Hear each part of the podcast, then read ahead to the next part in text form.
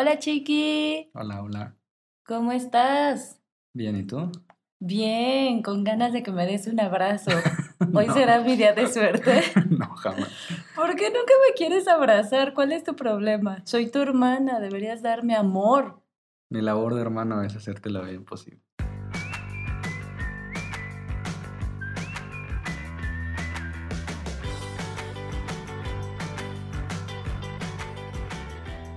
¿Cómo están todos? Bienvenidos a un capítulo nuevo de Dime Más Podcast. Yo soy Diana Saldívar. Yo soy Irving. Y estamos emocionados como cada capítulo de que estén de vuelta con nosotros. Bienvenidos, hoy es un capítulo súper interesante y estoy muy emocionada del mismo porque tenemos una invitada muy especial. ¿A poco no estás tú súper emocionado igual que yo, chiqui? ¡Qué emoción! ¡Un invitado! nadie puede, nadie puede igualar tus... Mis emociones. Tus emociones. Es que hemos tenido pocos invitados, por eso me emociona muchísimo. no mames. Bueno, pero ese único invitado ha venido dos veces. Ah, eso sí. Ahí está, cuenta como dos. Ok. Pero bueno, justo para seguir, eh, ¿cómo, ¿cómo se dirá? Seguir manteniendo, seguir alimentando la bonita tradición de tener invitados, vamos por nuestro invitado número dos. y con ellos les voy a presentar a Ana Soto, que es una mujer fabulosa. Ella es la gerente internacional de delivery de una de las marcas de comida rápida con presencia global. Entonces, bienvenida Ana, ¿cómo estás? Hola, estoy muy emocionada, igual que tú. ¿Ves, Chiqui? Eres el único que no se emociona aquí. Perdón. Gracias por invitarme, qué honor ser la invitada número dos del podcast, siendo una gran responsabilidad. No, no te sientas con responsabilidad, solo diviértete, disfrútalo. y pues bueno, como les mencionaba, Ana es un gran personaje en lo que tiene que ver del tema de delivery. Entonces, pues creo que sería bueno empezar con... tin, tin, tin, tin, tin, tin. Haz la pregunta, Chiqui. ¿Con qué ¿Qué? pregunta vamos a empezar? ¿Qué es delivery para los que no saben, no? Creo que todos estamos familiarizados, pero demos Más como la intro, épocas. más en la época en la que estamos viviendo justo ahora, ¿no? Pero demos como la introducción de qué es delivery y de aquí nos vamos con todo el tema que va a estar buenísimo. Cuéntanos. Muy bien, pues el delivery, como mencionas, es un canal de ventas a través del cual muchos restaurantes están eh, entregando comida a domicilio. Y hay dos tipos de delivery. Un delivery que haces en casa, como Domino's Pizza, quien tiene sus propios repartidores, tiene su propia flotilla, son sus empleados. Y hay otro modelo de negocio en el que se ocupan estas plataformas de entrega a domicilio ya muy famosas, Uber Eats, Rappi, Didi, sin delantal que ya no está en México, pero todas estas eh, marcas con las que ya estamos relacionados, este, familiarizados todos. Bueno, a grandes rasgos, eso quiere decir delivery, entrega a domicilio de comida, específicamente. Siguiente pregunta. Siguiente pregunta.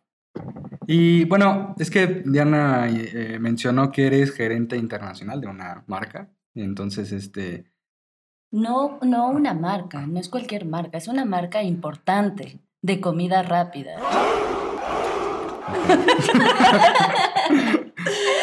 Continúa. Te cedo, te cedo el micrófono. Este, y bueno, a mí me, yo soy totalmente ignorante en el tema. eh, a mí me dices gerente de delivery. Digo, a lo mejor no es como una, un rol de, de jerarquías que esté tan tradicional aquí en México. A mí me dices gerente de delivery y yo como la persona ignorante en el tema que soy, más sabiendo, digo, tal vez no podemos mencionar la, la marca que, que- en la que trabajas por cuestiones, bueno, De obvia- privacidad. de privacidad. Pero yo sabemos que es una marca que no tiene, como dices, menos, ¿no? Su flotilla personal. Y entonces tú me dices gerente de delivery y yo entiendo como que nada más eres la, a lo mejor la persona que va y cierra los tratos en cada estado. o en cada país, lo que sea, con la persona de Uber, con la persona de Rappi, para que esta empresa se incorpore a su, no sé, a su plataforma, a su algoritmo y ya puedan trabajar juntos, pero no sé cuál sea tu, o sea, qué rol desempeñas como gerente de delivery, o sea, qué es, qué haces básicamente. Chan, chan. cuéntanos, Te cuéntanos tu magia. No estás, no estás muy alejado de la realidad, ¿sí? Eh, una parte de mi trabajo es cerrar negociaciones con estos players de delivery. La marca para la que trabajo tiene un gran volumen de ventas, entonces las negociaciones son bastante largas, bastante fuertes para lograr comisiones pues muy competitivas eh, versus el mercado. Eso es por un lado. Por otro, estoy enfocada en garantizar los niveles óptimos operativos de este canal de ventas. Como te decía, la marca para la que trabajo no tiene una flotilla propia, únicamente entrega a domicilio a través de estas plataformas digitales. Entonces, eh, al no ser nosotros expertos en la entrega a domicilio en casa, pues tenemos que eh, adecuarnos a los indicadores operativos que establecen estas plataformas. Entonces, la otra parte de mi trabajo es garantizar niveles operativos óptimos para una buena entrega. Y finalmente, al ser otro canal de ventas, también forma parte del restaurante como negocio, como un todo, necesita una estrategia de mercadotecnia. Entonces, esa estrategia de mercadotecnia también es definida por mí y por el equipo de marketing de la empresa. Ok. Y, por ejemplo, digo, ya tocando el tema de jerarquías, que pues, obviamente en México conocemos que es como gerente, jefe, y pues de ahí hacia abajo. O sea, tú eres una única persona, tienes un equipo, este, hay un jefe abajo de ti que se relaciona más, o sea, que va más, no sé, a sucursal, a sucursal o bla, bla, bla, o tú eres solo la, la Mm, encargada de... digamos que yo tengo un equipo de el área operativa que se encarga justo de lo que mencionas, como de ir a los restaurantes, garantizar que todo esté funcionando óptimamente dentro del restaurante. Tengo también un equipo con el que me apoyo, que es el equipo de mercadotecnia, que hace todos, eh, no sé, los assets, los, eh, las imágenes que vamos a postear en alguna pauta en redes sociales, o se dedica a hacer los comerciales que ves en la televisión, o los comerciales de radio. Hay otra área que se dedica a las comunicaciones, entonces esa área eh, me ayuda, no sé, a sacar un artículo de que estamos ya disponibles en Chihuahua con Uber Eats o con Rappi. Entonces, hay diferentes áreas de las que me apoyo, pero no tengo un equipo como tal que me reporte. Ok. Oye, y por ejemplo, ¿qué ventajas y qué desventajas tenemos al decidir usar este modelo de negocio con estas plataformas? Uf. Tráiganme un tequila, dos mezcales. Espérame un momento. es un tema bastante amplio. Creo que ventaja y desventaja puede considerarse la disponibilidad que tiene una marca de estar disponible en estas plataformas que tienen una base de usuarios bastante interesante. Entonces, al tú subir tu marca, estás llegando a usuarios que generalmente no te conocerían solo porque sí. Te conocen porque tú estás en el marketplace, porque tienen una base de restaurantes también muy amplia y la gente de repente, no sé, empieza a explorar, se me antoja eh, comida mexicana y entonces te sale un restaurante que tal vez nunca habías oído hablar de él y la única forma que tú te enteras pues es buscando y, y- viendo qué, qué hay de nuevo o quién tiene promociones. Sí, como a través, bueno, lo que te entiendo es que esta ventaja es porque te ponen presencia, gracias a ellas, a través de esta plataforma que está familiarizada el usuario final. ¿no? Y que le, da, le da como seguridad, le da confianza, es, es como lo que yo te entiendo. Exacto, o sea, estás como respaldado por una marca, un website o una aplicación. Como ellos te respaldan, pues tienes acceso a una base de usuarios muy, muy amplia. Entonces, creo que esa es una ventaja muy grande para los restaurantes hoy en día, pero al mismo tiempo, pues hay que pensar en el costo que esto implica, ¿no? Estar disponible en estas plataformas digitales en México es muy costoso. En México y en cualquier otro país del mundo. En México el promedio, por ejemplo, de, de comisión que cobran estas plataformas puede ir de un 15 a un 30, 35%. De tu venta final. De tu venta, o sea, de tu ticket. Ok. Si tú estás vendiendo una hamburguesa o una pizza o un pollo a 200 pesos, Ay, qué pollo tan más caro. Bueno. Ahí a la vuelta de mi casa está Puchipollo. 60 baros. bueno, Las Eh. ventajas de. eh, digamos que tienes un ticket de 200 pesos. Entonces, de esos 200 pesos, estas plataformas te van a cobrar entre 15 y 30% de esos 200 pesos. Ok. Y, y me imagino que aparte pagas tú como la mensualidad de estar formando parte de estos sitios. No, O siempre No, es como siempre- sobre tu venta. sobre tu venta, sobre cada pedido. Entonces, imagínate, si te entran 100 pedidos a la semana de 200 pesos, pues tienes que multiplicar 100 pedidos por esos 200 pesos y quitarle el 30%. Lo hace carísimo. Es mucho más caro que una renta mensual. ¿Sí? Mucho. Oye, pero entonces, en ese caso, digo, no lo sé. No, no conviene tal vez como más tener tu propia, tu propio sistema de repartición. Bueno, sí, no, no lo sé. O sea, porque sí, no, porque a lo mejor entonces ya no tienes esta amplitud, exacto, como este alcance con el consumidor final. Yo creo que es un tema muy complejo y que muchas marcas no han logrado decidir cuál es, cuál es el, me- el mejor modelo de reparto. ¿Por qué? Porque sí, tienes tú como marca más control si, si lo haces en casa.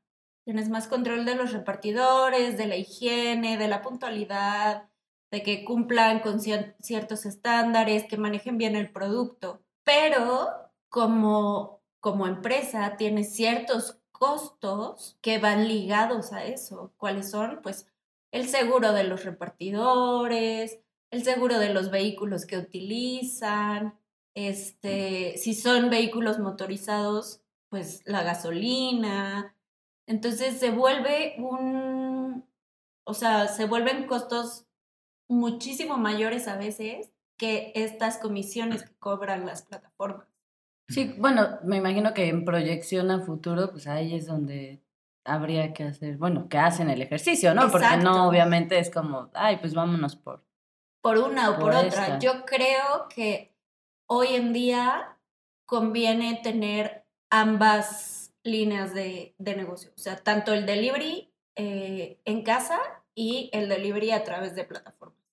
¿Por qué? Porque de esa manera garantizas, por un lado, no perder la base de clientes que ya tienes, que te conocen de siempre, que has utilizado eh, un delivery en casa, y por otro, llegas a diferentes usuarios que nunca te han consumido a través de estas apl- aplicaciones.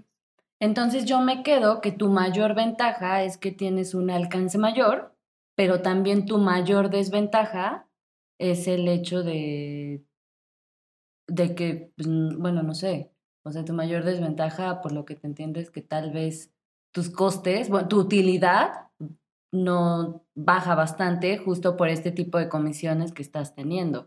Que yo lo pienso y, y digo, lo, lo tocamos un poco el tema antes de, de que empezáramos a grabar, pero también pones en riesgo muchísimo la imagen de tu empresa, ¿no? Porque al final del día ya no está en tu control. O sea, a partir de que sale el producto, de tu restaurante, el control ya no lo tienes tú, ya lo tiene esta, este repartidor de Uber Eats, Rappi o quien sea, ¿no? Entonces, también te puede dar en la torre. ¿Cómo, cómo, cómo puedes tú, o sea, qué haces ahí como marca? ¿Cómo, qué estrategia puedes tal vez de repente tener, aplicar, ¿no? Porque es, o sea, yo lo pienso como negocio y es peligroso porque tú puedes traer tu perfecto proceso para tu entrega final, pero ahí puede pasar lo que sea.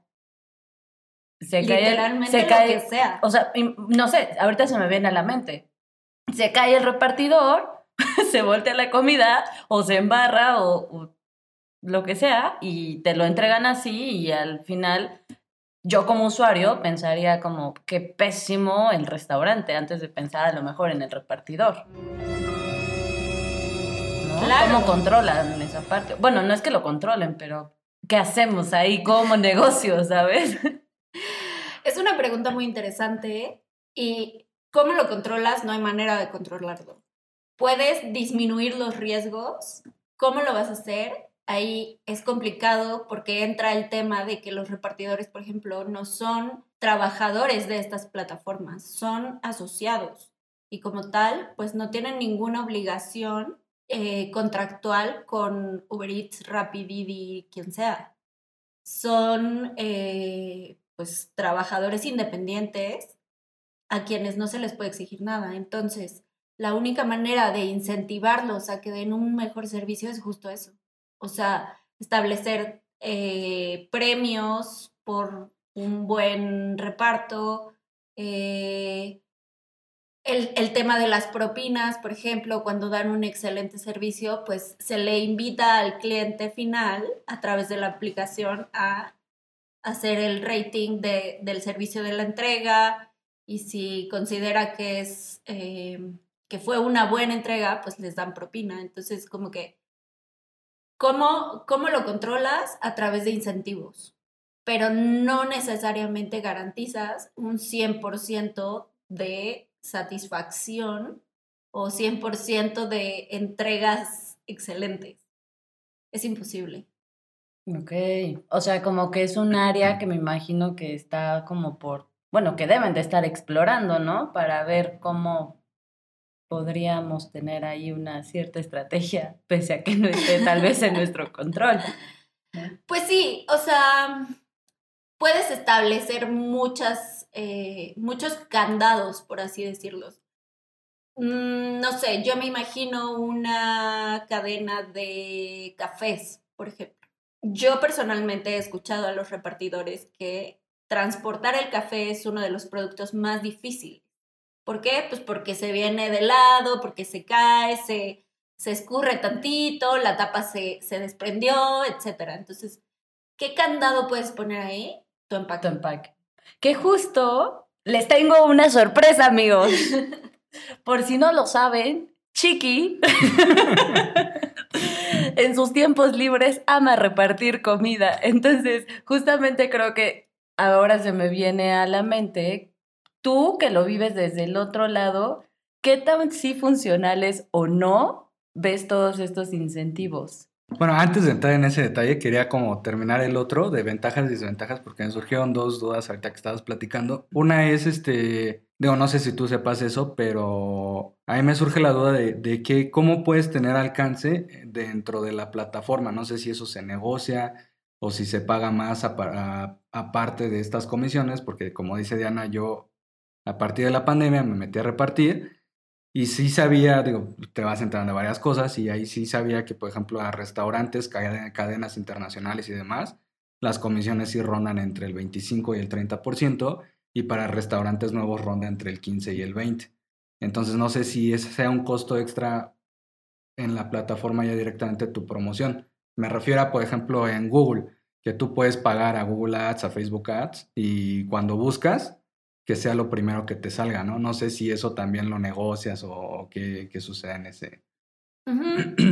Mira, mm, dos, dos, cosas.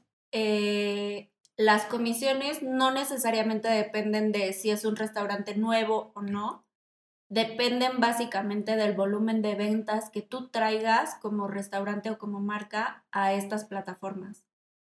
Eh, no le van a cobrar lo mismo a un eh, taquitos Pepe que vende 10 órdenes a la semana que a un McDonald's, McDonald's Burger King, quien tú te imagines que vende miles de, de órdenes a la mm. semana.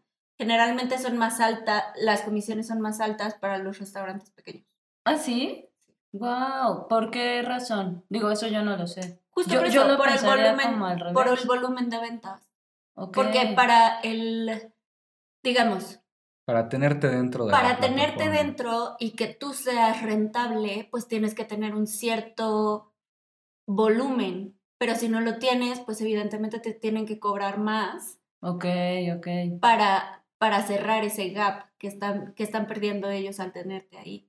De hecho, hay un área en estas plataformas que se dedica a revisar cuáles son los restaurantes con menos eh, número de transacciones y, los invitan a salir de la plataforma porque es más que movimiento, pues generan ahí...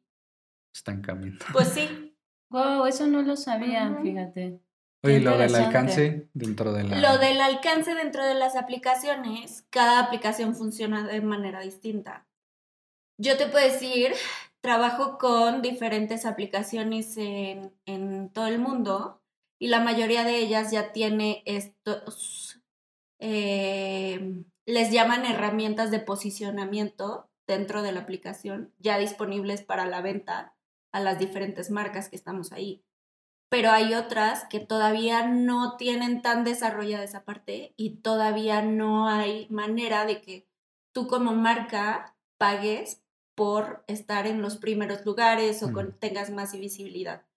Pero lo que sí puedes hacer es negociar previamente con estas eh, aplicaciones y decirle, bueno, yo tengo cierto nombre en México pues como te voy a traer cierto volumen o ya estás viendo que te traigo cierto volumen, bueno, pues dame visibilidad o dame eh, algo.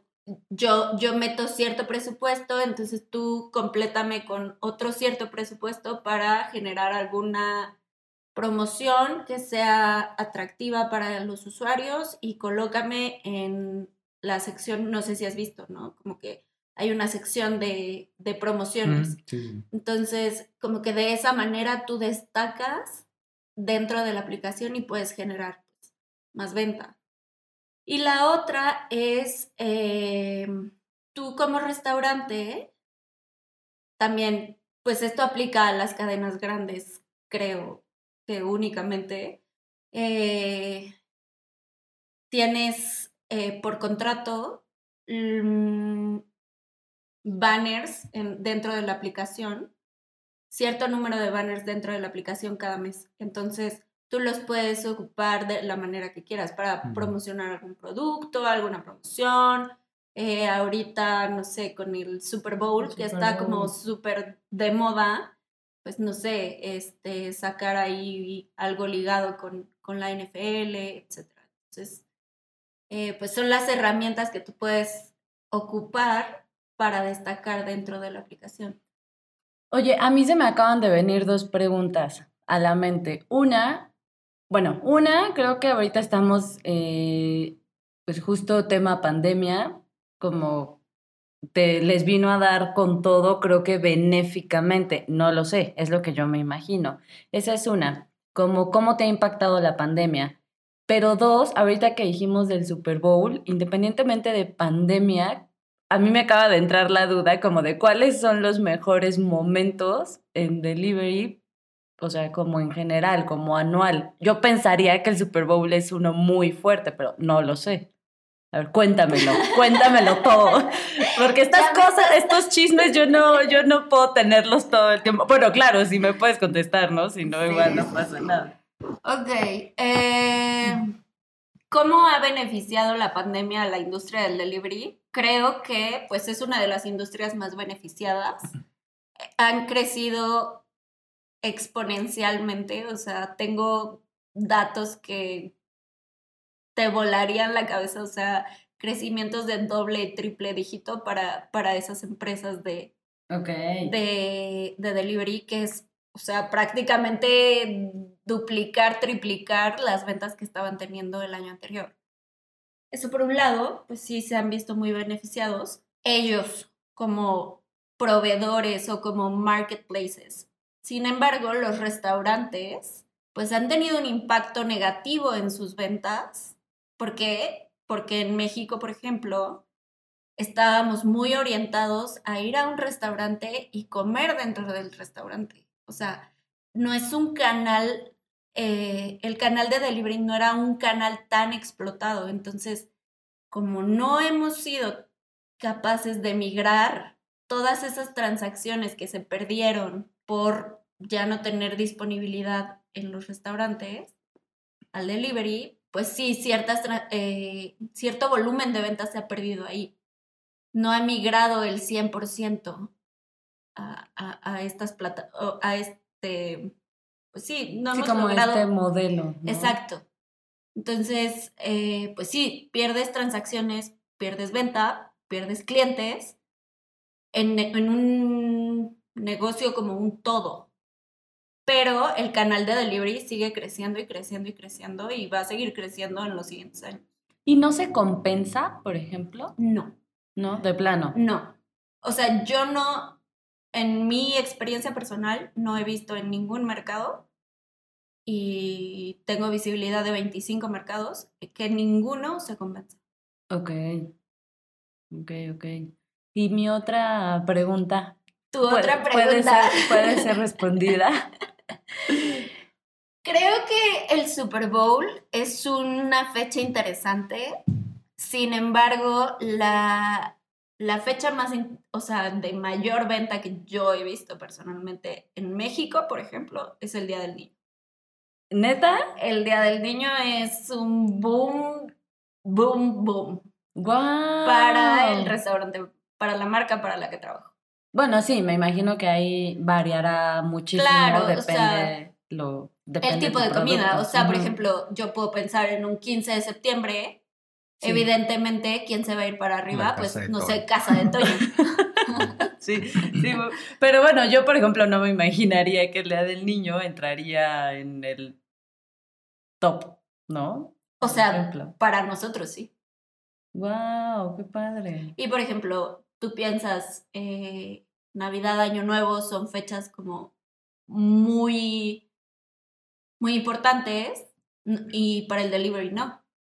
¿Por qué? Porque la gente prefiere, bueno, la gente cocina en su casa eh, y es la tradición como de, de preparar la cena todos, no de pedir a domicilio. Ok, sí, claro, claro, claro. Como que hay lana, pero no para ti. no, más que nada. Pues sí. Oye, yo la otra duda que tenía es de justo lo que hablábamos de las flotillas y todo esto, ¿no? Eh, yo, yo siempre lo vi, digo, desmiénteme, yo siempre lo vi como una ventaja el que te inscribieras a una de estas plataformas, porque en experiencia personal de consumidor, por ejemplo, yo siempre llamaba a Dominos y es como, oh, es que todos están ocupados, ¿no? Este, aguántame dos horas, ¿no? Y yo creo que cuando te inscribes a este tipo de plataformas, tienes una amplia, una amplia gama de cómo puedes hacer llegar tu producto a tu cliente. O sea, tienes caminantes, tienes bicicletas, tienes motocicletas, incluso Amazon en Estados Unidos ya tienen drones y unicornios que bajan las cosas a tu casa. Entonces, esperemos que pronto lleguen aquí. Entonces yo siempre lo vi como una ventaja el que tuvieras todas esas herramientas para poder usarlas y hacer llegar a la gente tu producto e incluso sobrepasa, digo, obviamente esto si tienes volumen de ventas, tu empresa claramente la tiene. Yo creo que no sé si esto sí sobre estas herramientas sí sobrepasen a la cantidad de comisiones que les cobran. O sea, si sí es una ventaja lo que yo siempre había pensado, o si realmente te conviene. Digo, obviamente ya dijiste que lo, lo ideal sería tener los dos canales, pero supongamos que no existen dos canales juntos, este, ¿cuál, cuál sería la mejor? Yo pienso que mm, sí es una ventaja el tener un- una oferta de repartidores mucho más amplia con, con diferentes tipos de vehículo y es una ventaja para el restaurante tener poder hacer uso de esos de, de esos repartidores para hacer llegar su producto. Si, si lo compensan los costos, pues evidentemente sí, sí lo compensan. ¿Por qué? Pues porque tienes la garantía de que va a llegar el producto. O sea, pero tú crees que, o sea, el que lo...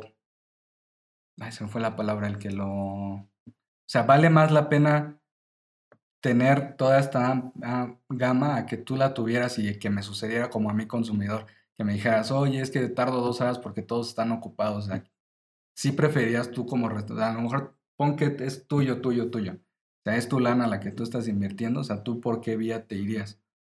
O sea, por la de tener tu propia flotilla, pero para mi consumidor, yo tener que esperar dos, tres horas a que tus repartidos se liberen, o tener estas pérdidas para ti de comisiones y demás, pero tener más volumen de venta.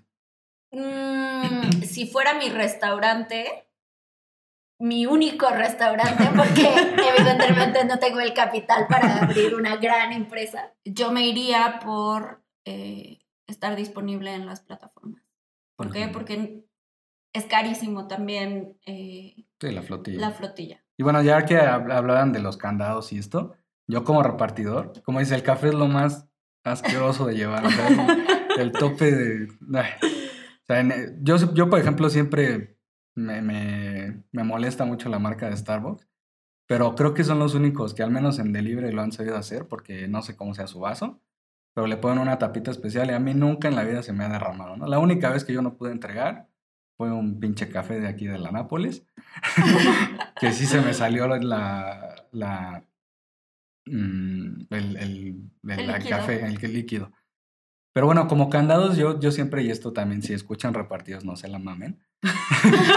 este, yo, yo siempre, al menos al entregar, trato de, de- de pensar en cómo me gustaría que me lo entregaran a mí, ¿no? Sí, claro. Es que todos los repartidores deberían ser como Todos. tú. es- es- ah, Entonces, mm, yo siempre y he conocido a varios amigos, personas en general que, que pues donde les digo no se la mamen, que hay otros repartidos que llegan así con la mochila asquerosa, puerca, toda bola, y puedes sacar tu alimento de ahí y dices, no mames, yo no voy a tragar eso, ¿no? Claro. Ahí, por ejemplo, era mi duda. Eh, yo como repartidor te puedo decir que si un cliente no me acepta o si yo me caigo de la bicicleta, yo puedo avisar a la empresa a la que estoy trabajando, oye, tuve un accidente y la empresa dice, ¿sabes qué? O sea, por ejemplo, en este del café, ¿no? Que se me derramó. Yo le dije, ¿sabes qué? La neta, cóbramelo. O sea, cóbramelo porque yo no quiero manchar mi historial, ¿no? Por así decirlo. Y la empresa me dijo, ¿sabes qué? No hay problema, lo voy a meter como accidente, o sea, como que a lo mejor te atropellaron, no sé y puedes disponer del alimento. O sea, tú puedes comerte el alimento, ¿no? Y yo ya me arreglo con el cliente. Me imagino que a ti, o sea, eso no es una pérdida, no van a ir y cobrártelo a ti. A mí como restaurante. ajá, porque, por ejemplo, yo tenía esa duda, digo, no eres de café, pero yo tenía esa duda porque yo dije, es que lo empacaron mal. O sea, yo, yo soy súper chingón, yo manejo chido, a mí no se me caen las cosas, y ellos lo empaquetaron mal porque a mí nunca se me caen las cosas. Entonces la empresa me dijo, ¿sabes qué? Esto no va a ser problema tuyo, yo te voy a pagar incluso tu, tu delivery y yo me arreglo con el restaurante y con el cliente. Entonces yo siempre imaginé que Uber, bueno, Uber Rappi, quien sea, iba a ir y le iba a decir al restaurante, oye, la cagaste, estás empaquetando mal, eso te lo voy a cobrar a ti, ¿no? No sé si sea real eso. Mm, también depende de la negociación que tengas tú como restaurante. ¿Por qué no te lo cobraron a ti como repartidor? Seguramente tienes una muy buena calificación y Obvio. O sea, sí se lo suelen cobrar a los repartidores. Algunas cosas sí. algunas cosas sí, pero cuando, o por lo menos es lo que yo sé, que cuando tienen un muy buen historial, pues les dan como cierto chance, ¿no? Como de, ok, se te derramó el líquido, pero es una vez cada mil entregas, dices, ok, no, no se lo voy a cobrar, como en este caso.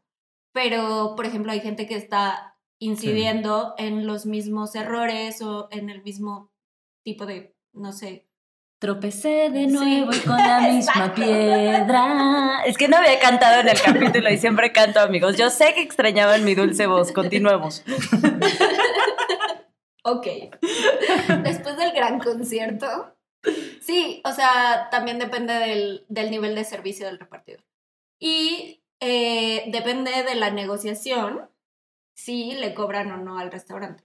Muchas veces cuando eh, suceden este tipo de cosas, Uber Eats, Rapid, Didi generalmente se hace cargo de eso, de esas... Absorben ellos los gastos. De ese gasto, sí, con el cliente. Y le, le van a hacer saber, ¿sabes qué? El repartidor tuvo un accidente, ¿quieres que te mande otra vez el producto o prefieres que te bonifique lo que ya pagaste? Muchas veces les, les bonifican el total del, de la compra y otras veces, dependiendo la situación, bonifican únicamente una parte para pedir en otra ocasión o para volver a pedir en ese momento. Ok, mira tú de cuántas cosas se entera. pues ya estamos a nada de terminar el capítulo. Eh, no sé si tú tengas otra dudilla que quieras hacer antes de que terminemos. ¿Mm? ¿Mm? Mm, no se me ocurre nada ahorita. Dale, dale. Justo, a mí me gustaría terminar con cuál ha sido la mejor experiencia que has tenido e igual como el, el reto más grande en general, o sea, como de tú en tu posición, en la posición que tienes, como la mejor experiencia y el reto más difícil al que te has enfrentado. A mí me gustaría terminar con esa pregunta. No me veas con esa cara. Si vean su cara, me hizo cara de odio. No, no es odio, no es odio, es una pregunta complicada porque creo que tiene espectro muy amplio. O sea, ¿cómo quieres que te la conteste? Como más hacia mi mejor experiencia. Pues sí, o sea, ese es, eh, pues sí, o sea, como que esa es tuya, como tu mejor momento y como el más difícil también. Es que sí tiene razón, porque Yo por ejemplo... creo que el mejor momento y más difícil fueron el mismo. ¿Y cuál fue? La marca para la que trabajo no nació pensada para la entrega a domicilio. Entonces, ¿qué pasa cuando llega la pandemia? Tienes que correr y reaccionar. Y, reaccionar rapidísimo porque las ventas se te están cayendo. Entonces, ¿qué vas a hacer? Vas a inscribirte a todas las plataformas que puedas y que estén disponibles y que tengan cierto nivel de reconocimiento en cada uno de los mercados en los que trabajas y eso hay que hacerlo en friega. O sea, creo que el momento más difícil de mi carrera hasta ahora ha sido cerrar esas negociaciones en menos de seis semanas para 25 países. Entonces, wow. eso fue, creo que la mejor experiencia y la más difícil. Oye, aquí me surge otra duda que a lo mejor viene a completar lo que estás diciendo. Entonces, antes de pandemia no hacían deliveries? Ya estábamos explorando la posibilidad de hacerlo en dos mercados grandes eh, y había otros mercados en, en, Asia y en Europa que ya, ya tenían la entrega a domicilio porque pues allá es más, este, este canal de ventas está más, adoptado por, por el consumidor. Oye, ¿y en qué país es como el número uno de, o sea, como de delivery? ¿Qué país es el que está como más familiarizado con este, pues con este modelo de negocio? O sea, que lo adoptan muy bien. Mm, para nosotros, marca que no puedo mencionar. ok. Eh, primero te voy a decir cómo lo medimos. Eh, es el porcentaje de ventas que representa este canal sobre la venta total. Ok, claro. Tiene todo el sentido. Ajá, exactamente. Entonces, el país que tiene mayor porcentaje de penetración del delivery es Colombia. ¡Wow! ¡Qué padre! Mira, ¿quién lo diría? ¿Quién lo diría?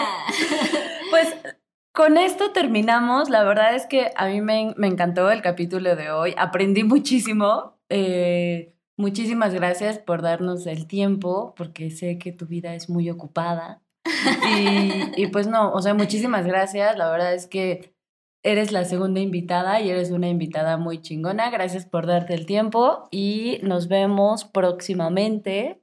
No sé, despídete, Chiqui, despídete, Ana. Despídense de nuestra audiencia. Gracias a ustedes por escucharme, por el espacio y por interesarse en este tema que a mí me apasiona. Y pues bueno, eh, yo nada les doy un consejo que también creo que les va a servir como empresa. Si, si no, o sea, si tu repartidor llega, o sea, si no te gusta cómo te está entregando, denúncialo para que pues, lo den de, de baja, ¿no? Porque yo creo que como dice ya todos deberíamos pensar así en que tú debes de hacer las cosas como quieres recibirlas. Entonces, pues sí, o sea, eso ayuda a, a sacar a, a, la escoria.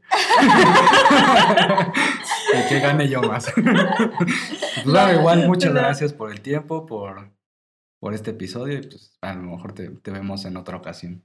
Aplicaremos el consejo no solamente para los repartidores, para la vida. Para la vida. si no funciona, denúncialo, aléjalo. Amiga, date Sácalo cuenta. de tu vida. Amiga, date cuenta, por favor. Muchísimas gracias por acompañarnos hasta este momento. Una semana más en Dime Más Podcast. Nos estamos viendo la siguiente semana. Les mandamos muchísimo amor. Gracias y nos vemos hasta la próxima. Adiós.